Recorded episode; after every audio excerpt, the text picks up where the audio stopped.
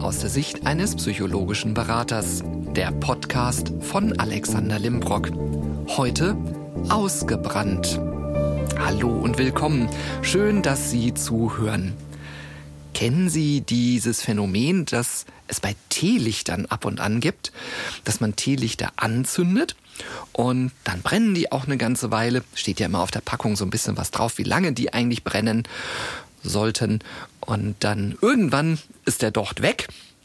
Aber es ist noch die Hälfte vom, vom, vom Wachs da drin in der, in der Alu in der Aluverpackung. Und ich denke dann immer, was ist das denn eigentlich für ein Mist? Jetzt habe ich das angezündet und dann bleibt immer die Hälfte drin. Weshalb auch immer. Ja, ich finde es immer so schade, die dann auch wegzutun. Ich sammle die dann manchmal und pack die irgend in eine andere Kerze rein und hoffe, dass das dann irgendwie weiter brennt. Aber das ist wirklich so ein Phänomen, dieses, das Teelicht geht aus. Es ist einfach plötzlich ausgebrannt. Und so richtig ausgebrannt ist es natürlich auch noch gar nicht. Aber das Licht, der Docht, der brennt nicht mehr. Und wir haben heute das Thema ausgebrannt sein, das Thema Burnout. Thema Burnout ist ja seit einigen Jahren schon immer in den Medien zu finden und die Zahlen der Krankschreibungen aufgrund der Diagnose Burnout, die nehmen seit Jahren kontinuierlich zu. Und es ist durchaus ein ernstes Thema, mit dem wir uns heute beschäftigen. Und ich möchte Sie ein bisschen sensibilisieren, woran man so merkt, dass man auf dem Weg dahin ist, was man tun kann entsprechend. Und da auch aus meinen eigenen Erfahrungen berichten, denn ich erlebe bei mir durchaus auch manchmal so in der in der täglichen Alltagswelt die, die erste Phase, an der man so ein bisschen erkennen kann, dass man sich vielleicht ein bisschen überfordert in bestimmten Dingen. Woher kommt der Begriff Burnout eigentlich überhaupt? Also schon 1974 tauchte der das erste Mal auf. Und zwar hat den Herbert Freudenberger geprägt. Der Herbert Freudenberger war ein deutsch-amerikanischer Psychologe, geboren übrigens hier in Frankfurt am Main im Jahr 1926. Und der beobachtete in seiner, seiner täglichen Arbeit, er arbeitete damals unter anderem in Drogenberatungsstellen, dass junge, hochmotivierte Menschen am Anfang, nach wenigen Jahren, fast roboterhaft ihre Arbeit machten. Da war jegliche Form von Energie und Motivation weg. Sie haben einfach ganz stoisch ihre Arbeit erledigt. Ich komme um acht, ich gehe um vier und bin am nächsten Morgen mit der gleichen Leidenschaftslosigkeit wieder bei der Arbeit. Und er vermutete damals, und die Beobachtungen stärkten das Ganze auch, dass es sich hierbei vorwiegend um Pflegeberufe oder Berufstätigkeiten, wo man hilft, also helfende Berufe handelte. Erst viel später entdeckte man dann, hm, das ist nicht nur da, das sind auch andere Berufsgruppen davon betroffen.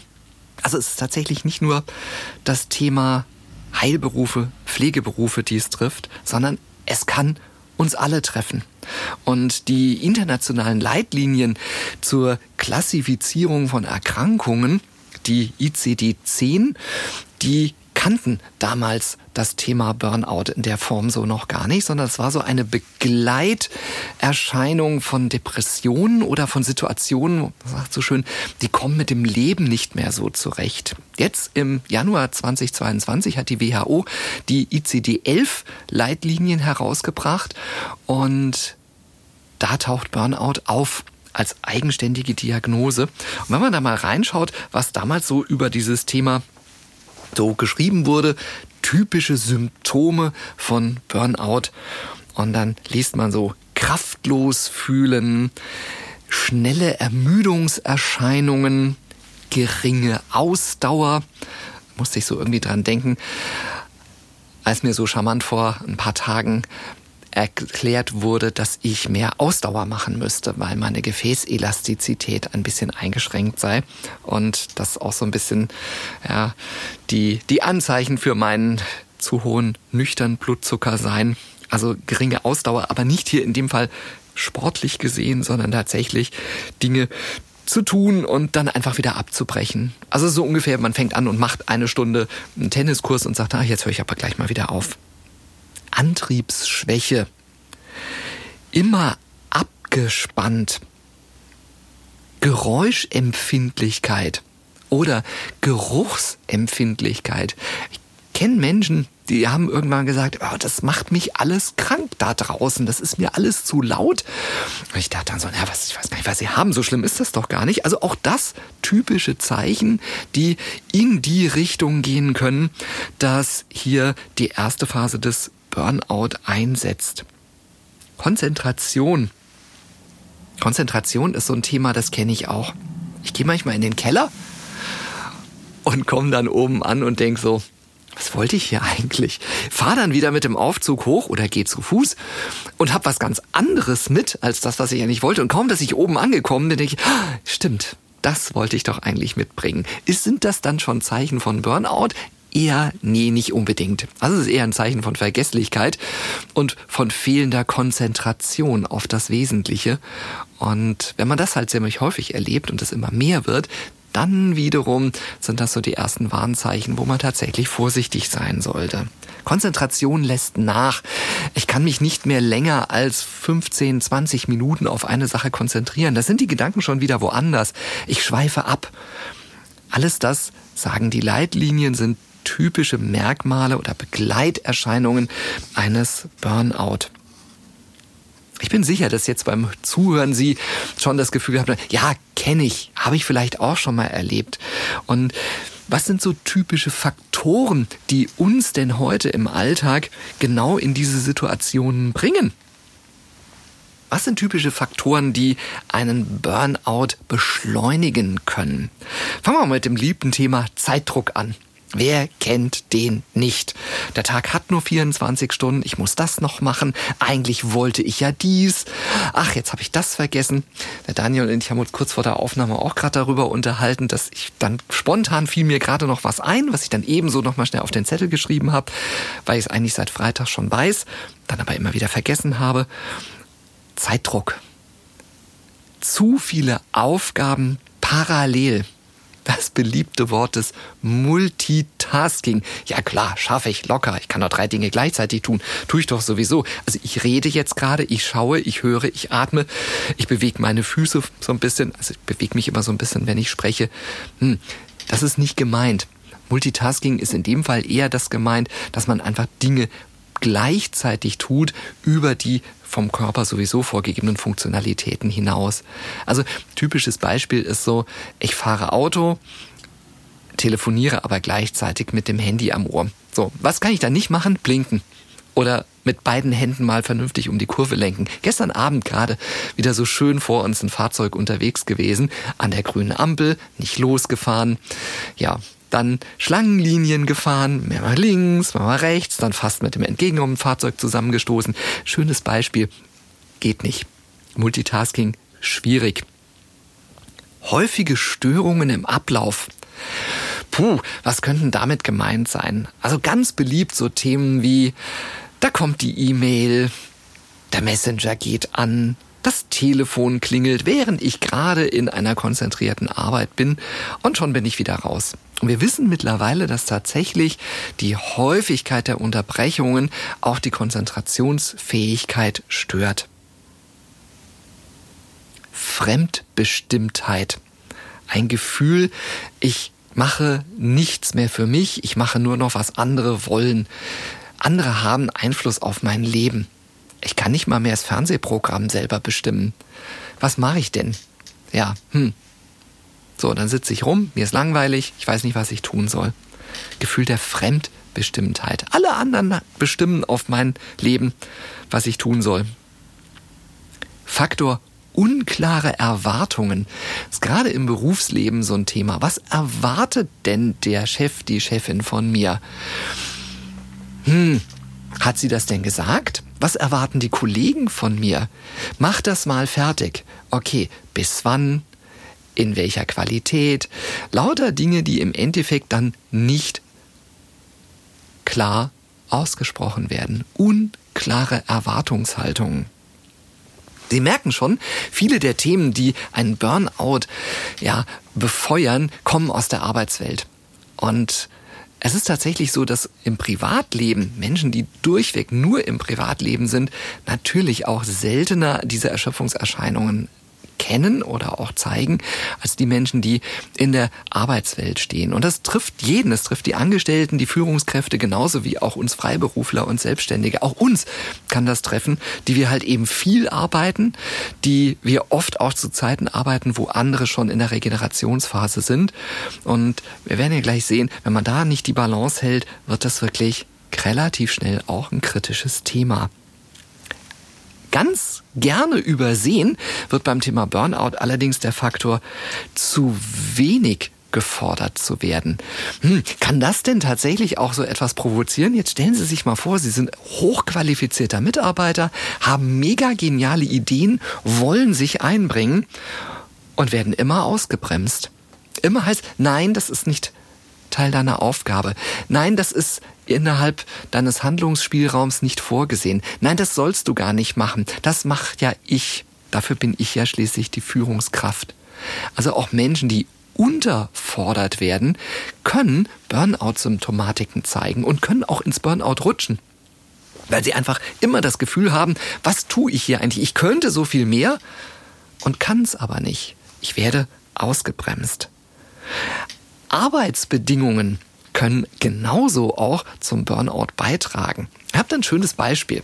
Ich habe vor kurzem meinen Laptop hier im Büro auf die neueste Version meines Betriebssystems aktualisiert. Ich will jetzt mal nicht sagen, welches das ist, aber es ging von einer Zahl auf die nächste Zahl nach oben hoch und dachte so, hey, cool, was wurde mir nicht alles versprochen? Rechner läuft schneller und äh, die Programme öffnen sich zügiger und tatsächlich das ist wirklich auch so.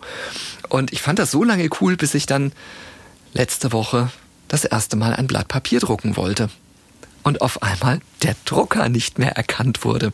Ja, hatte ich natürlich nie drüber nachgedacht, weil, hallo, wir sind 2022 unterwegs. Da geht man doch davon aus, dass ein Drucker, der an einen USB-Port angeschlossen wird, auch bei einer Betriebssystemaktualisierung noch funktioniert. Nee, geht nicht mehr funktioniert aktuell nicht. Alle warten jetzt auf den Patch und es gibt von ganz vielen Druckerfirmen gibt's irgendwelche Hinweise, welche Drucker schon gar nicht mehr mit dieser neuen Systemsoftware arbeiten. Also ich sag da jetzt mal zu nichts, aber ich habe zwei Stunden lang, bin ja kein IT-Experte, dann erstmal damit zugebracht zu überlegen, was kann ich denn jetzt tun? Druckertreiber aktualisieren, Software deinstallieren, neu installieren. Drucker wurde nicht gefunden.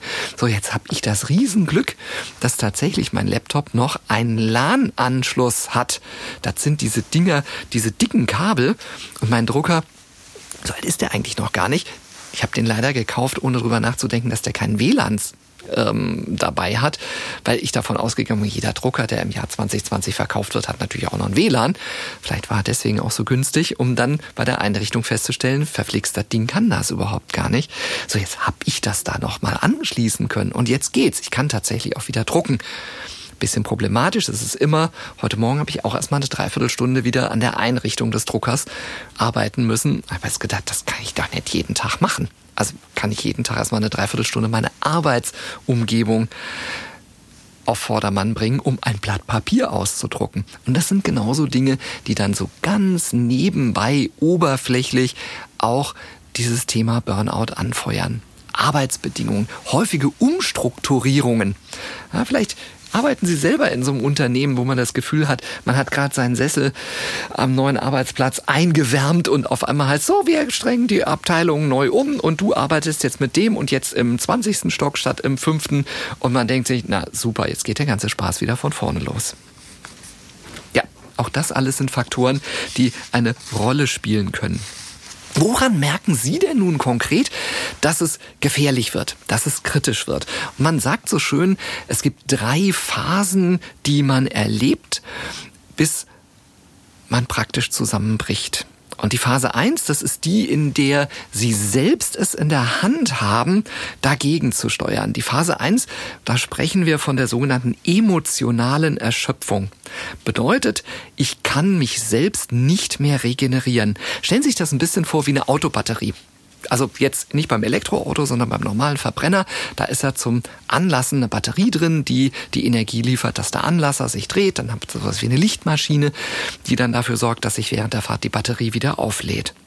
Und genau Das ist der erste Schritt, wenn es damit beginnt, dass diese Lichtmaschine nicht mehr genug Energie liefert, dass die Batterie sich wieder vollkommen auflädt. Wir haben ein Auto mit so einer Start-Stopp-Automatik. Und das ist tatsächlich so, dass jetzt im Winter, wir fahren eh relativ wenig, die Start-Stopp-Automatik nicht mehr funktioniert, weil die Batterieleistung zu schwach ist, um das Auto jedes Mal wieder zu starten. Fährt man mal vier Stunden Autobahn, oh Wunder, auf einmal geht's dann wieder. Also Phase 1 die Batterie ist in Ordnung, das Ladegerät funktioniert nicht mehr so, wie es denn soll.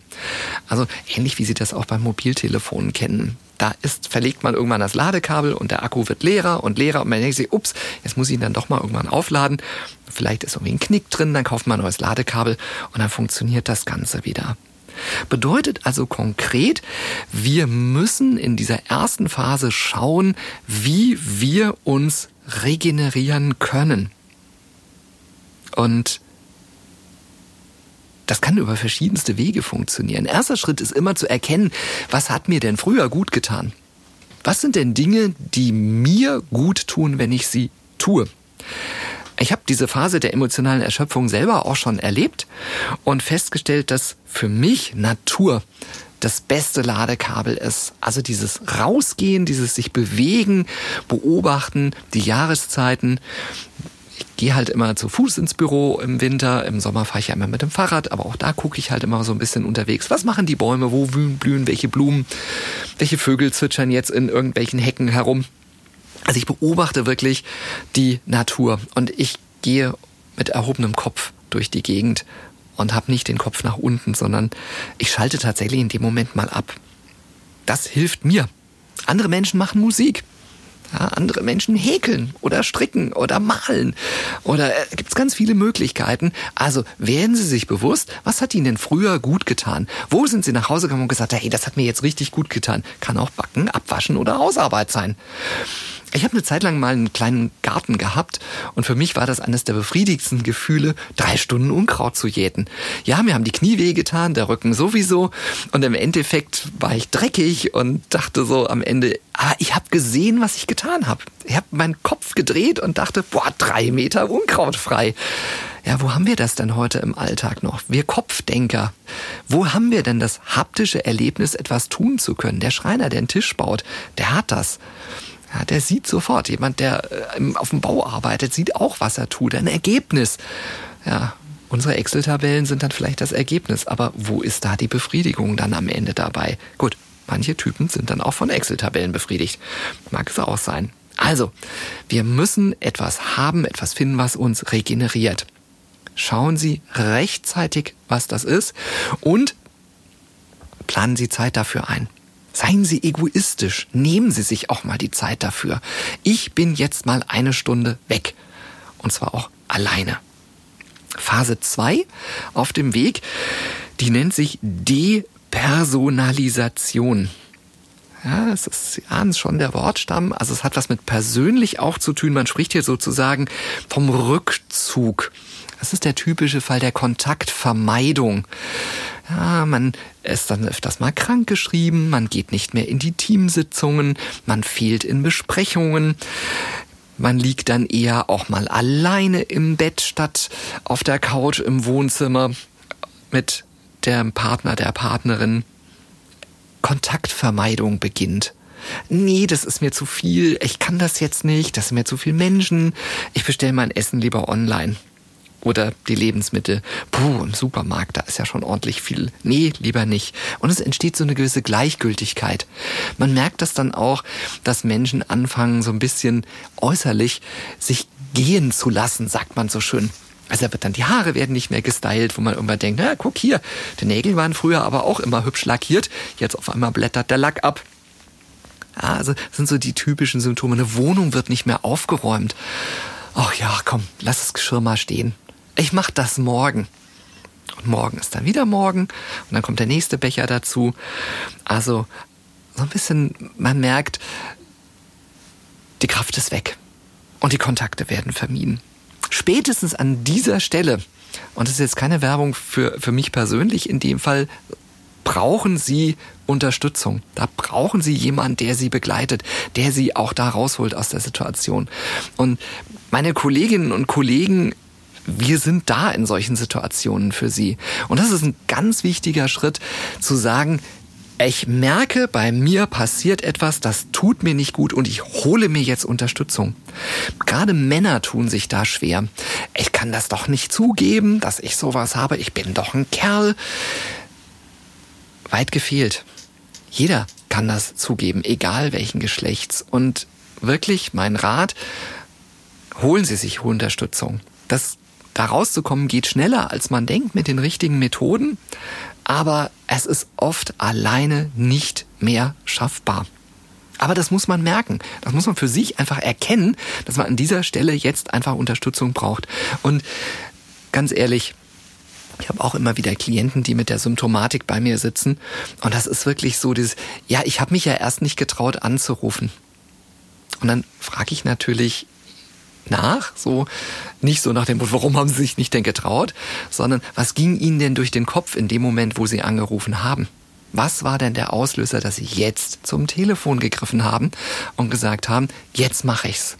Und ganz oft ist es dann wirklich so dieses Thema, ich habe mich einfach ganz schlecht gefühlt dabei. Und dann kann es manchmal schon echt grenzwertig sein. Also keine falsche Scheu. Keiner von uns wir Kolleginnen und Kollegen, psychologischen Berater, Psychologen, niemand verurteilt jemanden dafür, wenn er sich Hilfe sucht. Oder hat einen schlechten Gedanken dabei, sagt, oh, guck mal hier, jetzt kommt er uns, braucht Unterstützung. Nein, das ist unser Job und das tun wir gerne. Phase 3, hier spricht man von der letzten Phase, wo dann körperliche Beschwerden noch dazukommen sogenannte psychosomatische Beschwerden, also Beschwerden, wo man alles abklärt und keine körperlichen messbaren Beschwerden dabei sind. Die begleiten das Ganze, die werden immer stärker. Ganz bekannt so Magen-Darm-Probleme. Dann gerne mal gesagt, ah, es ist ein Reizdarm oder sie haben Magenbeschwerden und dann guckt man mit der Gastroskopie oder der Koloskopie rein und stellt fest, da ist nichts. Herzrhythmusstörungen. Das Leben kommt aus dem Rhythmus ganz klassisch Husten. Ja, ich will etwas loswerden. Ich huste etwas heraus, weil das ist ja so ein Abwehrreflex. Kennen ja, wenn man mal erkältet ist oder Bronchitis hat, dann sammelt sich ja eben auch der Schleim mit den, mit den entsprechenden nicht guten Stoffen für uns in der Lunge und die husten wir ja dann ab. Also etwas loswerden wollen. Und man guckt in die Lunge und stellt sich fest, nee, es ist aber alles in Ordnung. Kopfschmerzen, Gliederschmerzen tauchen dann auf, tun die Gelenke weh. Ja, ich bin nicht mehr beweglich. Und wenn der Orthopäder dann sagt, ja, da ist nix, dann betrachten wir zusammen mit dem Orthopäden das ganze Umfeld und stellen fest dann, ja, das sind klassische sogenannte psychosomatische Beschwerden. Das ist dann allerspätestens der Punkt, wo man die Reißleine ziehen sollte, die Notbremse sagen, stopp, ich gehe da jetzt mal raus. Nicht immer ist es übrigens sinnvoll, sich krankschreiben zu lassen. Es gibt durchaus auch Menschen, die fallen dann noch tiefer ins Burnout, wenn man sie aus der Routine des Arbeitslebens herauszieht. Da macht es dann manchmal durchaus Sinn, einfach herzugehen und sagen, man macht eine Arbeitszeitreduzierung für einen gewissen Zeitraum. Aber die Person bleibt zwei oder drei Stunden am Tag immer noch in der gewohnten Tätigkeit weil es ist nicht immer damit getan, jemanden aus dem Arbeitsleben rauszuziehen und einfach zu sagen, jetzt bist du mal zu Hause, weil zu Hause ist ja das Familienleben, da ist ja der Rest drumherum noch da, der möglicherweise genauso einengend wirken kann wie das Arbeitsleben. Also das muss man im Einzelfall immer ganz genau betrachten. Was können Sie selber weiter tun? Also wir hatten schon mal Nummer eins, regenerieren Sie. Schalten Sie mal ab. Fokussieren Sie sich zwischendurch. Machen Sie sich wirklich mal einen Plan und sagen Sie, jetzt mache ich nur das in der nächsten Stunde. Und dann machen Sie auch nur das. Und dann bleibt die Kiste aus und dann gucken Sie auch mal nicht drauf, sondern lassen Sie einfach mal liegen gucken Sie mal ganz gezielt eine Serie. Ich ertappe mich ja selber immer mal dabei, dass ich eine Serie gucke und dann nach einer halben Stunde schon doch mal auf dem Handy gucke, wenn es dann gerade wieder aufgeleuchtet ist. Und dann habe ich den Anschluss verpasst und denke, jetzt muss ich die Folge nochmal gucken. Genau, ich gucke da manche Folgen dreimal im Endeffekt. Aber das ist nicht gut für unseren Kopf. Wir sind das auf Dauer nicht gewohnt. Und ich bin da fest von überzeugt und da bin sicher, dass einige auch anderer Meinung sein werden, aber ich bin sicher, dass dieses Multitasken, was wir den ganzen Tag über versuchen, uns früher oder später alle krank machen wird. Oder zumindest erschöpfen wird. Geben Sie Aufgaben ab. Auch das ist immer wieder so ein Thema. Ja, es ist sinnvoll, einfach mal Dinge abzugeben und zu delegieren und einfach mal zu sagen, ist nicht meine Aufgabe gerade in dem Moment. Grenzen erkennen. Grenzen erkennen heißt auch mal Nein zu sagen. Und das Nein sagen ist wirklich ein schwieriges Thema, weil Nein sagen, das wollen wir ja eigentlich nicht. Wir Menschen sind ja per se eher die Harmoniebedürftigen und Nein sagen bedeutet, möglicherweise einen Konflikt auszulösen und Konflikte mögen wir nicht. Da ist es sinnvoll, wirklich herzugehen und zu sagen, ich bin jetzt mal eigensinnig, ich sag jetzt mal Nein. Das tut mir nicht gut. Und es ist ganz wichtig dann auch zu sagen, es reicht. Ich ziehe mich da jetzt einfach mal raus. Wir hatten gerade ein ganz aktuelles Beispiel.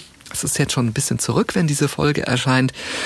Die Pressekonferenz von Max Eberl, Sportdirektor von Borussia Mönchengladbach, der nach 23 Jahren Tätigkeit gesagt hat, er kann nicht mehr. Er ist am Ende seiner Kräfte, hat dies öffentlich mit Tränen in den Augen in einer Pressekonferenz gesagt. Hut ab voller Respekt davor, das zu machen und wirklich auch zuzugeben, es reicht. Und er sagte in dieser Pressekonferenz, ich habe sie dann, guter Freund hat mich darauf hingewiesen, dass man die tatsächlich auch bei YouTube sehen kann in voller Länge. Man sieht ja sonst immer nur so diese Ausschnitte, die einem von den Nachrichtenportalen präsentiert werden. Und da sagt er einen ganz, ganz wichtigen Satz. Hinter allem dem, was man so erlebt, steht immer ein Mensch. Und er sagt, diese Hassbotschaften, die ihm teilweise eben auch entgegengeprallt sind, dass das einfach auch zermürbt. Und ja, mal ein kleiner Gruß an alle diejenigen, die sich gerne mal im Internet auskotzen. Denken Sie immer ein Stück weit daran, da steckt ungeachtet der Rolle, ungeachtet der Person, egal ob man sie mag oder nicht, steckt immer noch der Spezies Mensch genauso wie Sie dahinter. Und ich fände es eigentlich schön, wenn man sich das nicht so einfach leicht machen würde, da so seine Meinung hinzu ja, werfen. Mir lag jetzt gerade ein anderes Wort auf der Zunge, aber das, ja, das habe ich mir jetzt mal verkniffen. Und äh, wirklich vielleicht mal den Austausch mit der Person zu suchen und einfach auch mal andere Meinungen ja, anzuhören und auch einzuordnen, als da einfach mit wirklich teilweise unsäglichen Sachen loszupoltern. Ich habe das selber Gott sei Dank noch nie erlebt. Ich möchte nicht wissen, wie es mir dann geht, wenn mir sowas entgegenprangen würde. Ich möchte es tatsächlich auch nicht erleben. Ich wünsche mir immer, dass die Menschen mich da respektvoll behandeln. Und ich fand das toll. Ich fand es einfach toll, dass der Max Eberl gesagt hat, ich gehe jetzt hier raus. Ich mache das nicht mehr. Und nach 23 Jahren wirklich viel Engagement für einen Verein ist das echt auch eine Leistung, das dann auch öffentlich zu machen. Er holt sich jetzt Hilfe gute Sache. Und er hat es erkannt, rechtzeitig Stopp zu sagen. Ich wünsche Ihnen von ganzem Herzen, dass Sie rechtzeitig die Signale erkennen, dass Sie gar nicht meine Hilfe brauchen, sondern dass Sie noch in der Phase 1 merken, was kann ich denn für mich tun? Wie kann ich denn regenerieren? Und wie kann ich denn Kraft tanken, dass ich gar nicht erst, um bei dem Autobeispiel zu sein, die Batterie austauschen muss, weil die Batterie kaputt ist. Suchen Sie, schauen Sie, beobachten Sie sich selber. Gehen Sie mal ein bisschen so in sich, was kann Sie denn tun, um sich zu regenerieren? Und wenn es gar nicht geht, wir helfen Ihnen. Dafür sind wir da. Und bevor ich mich jetzt von Ihnen verabschiede, ich habe etwas ganz Interessantes gesehen kürzlich. Mein Podcast läuft ja auf verschiedenen Portalen und bei Spotify gibt es jetzt die Möglichkeit, den Podcast zu bewerten. Also man kann da irgendwie dann so Sterne abgeben. Oder was ist jetzt wohl ganz neu? Und ich freue mich natürlich über jede Form von Feedback, egal wie sie aussieht. Auch immer, wenn Sie sagen, Mensch, ich habe da mal ein interessantes Thema oder ich habe da eine Anmerkung zu, dann schreiben Sie mir bitte gerne. Ich gehe gerne mit Ihnen in den Austausch über dieses Thema und freue mich natürlich, wenn Sie vielleicht die eine oder andere Botschaft dalassen. Kommen ja immer wieder auch mal Nachrichten, dass es Ihnen gut gefällt, dass Sie mich gerne hören. Das finde ich total schön. Das freut mich sehr. Und ich verspreche Ihnen, weil die Frage kam jetzt auch weiter, geht's denn auch irgendwann weiter noch? Und ähm, wir gehen ja jetzt bald so langsam auf das erste Jahr. Entsprechend ja, aktuell ist der Plan, dass wir zumindest noch ein bisschen weitermachen und noch ein paar Folgen kommen werden, weil so ein paar interessante Gäste habe ich auf jeden Fall noch auf der Gästeliste für Sie. In diesem Sinn, vielen Dank fürs Zuhören und bis zum nächsten Mal. Ihr Alexander Limbrock.